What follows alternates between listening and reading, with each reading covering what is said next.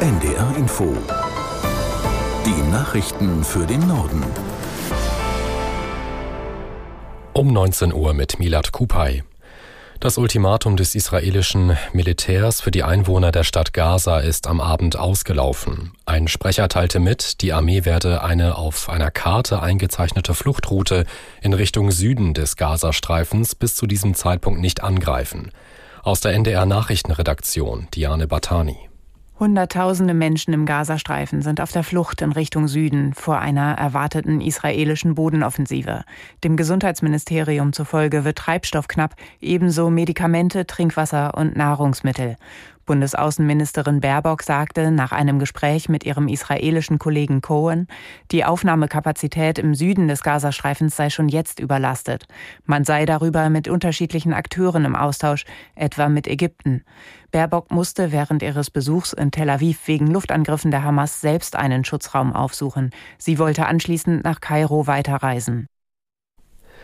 In Deutschland ist der Schutz jüdischer Einrichtungen noch einmal verstärkt worden.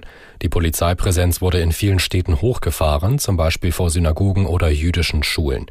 Bei pro-palästinensischen Kundgebungen in Hamburg kam es zu Auseinandersetzungen mit der Polizei. Verletzt wurde bislang niemand. Die islamistische Hamas hatte für heute zu weltweiten Protestaktionen aufgerufen. Bei einem Spitzentreffen in Berlin geht es heute Abend um das Thema Migration. Bundeskanzler Scholz ist mit den Ministerpräsidenten aus Niedersachsen und Hessen, Wall und Rhein sowie mit Unionsfraktionschef Merz zusammengetroffen. Beschlüsse werden nicht erwartet. Aus Berlin Gabor Hallasch. Ein Thema die Frage, wer zahlt für steigende Kosten, wenn mehr Menschen untergebracht werden müssen. 2022 kamen etwa 15 Milliarden Euro vom Bund. Der Bundeskanzler kann sich einen atmenden Deckel vorstellen, heißt also etwas mehr zu bezahlen. Der Regierungssprecher sagte aber an die Adresse der Länder, niemand könne sich in die Büsche schlagen.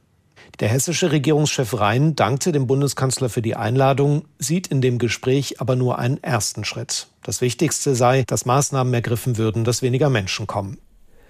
In Bremen ist der Freimarkt, eines der größten Volksfeste Norddeutschlands, eröffnet worden. Wirtschaftssenatorin Vogt läutete das Fest mit einem Fassanstich in der Bayernfesthalle ein.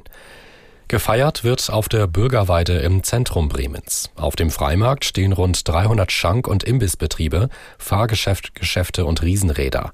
Die Veranstalter erwarten bis Ende Oktober mehr als eineinhalb Millionen Besucher. Das waren die Nachrichten.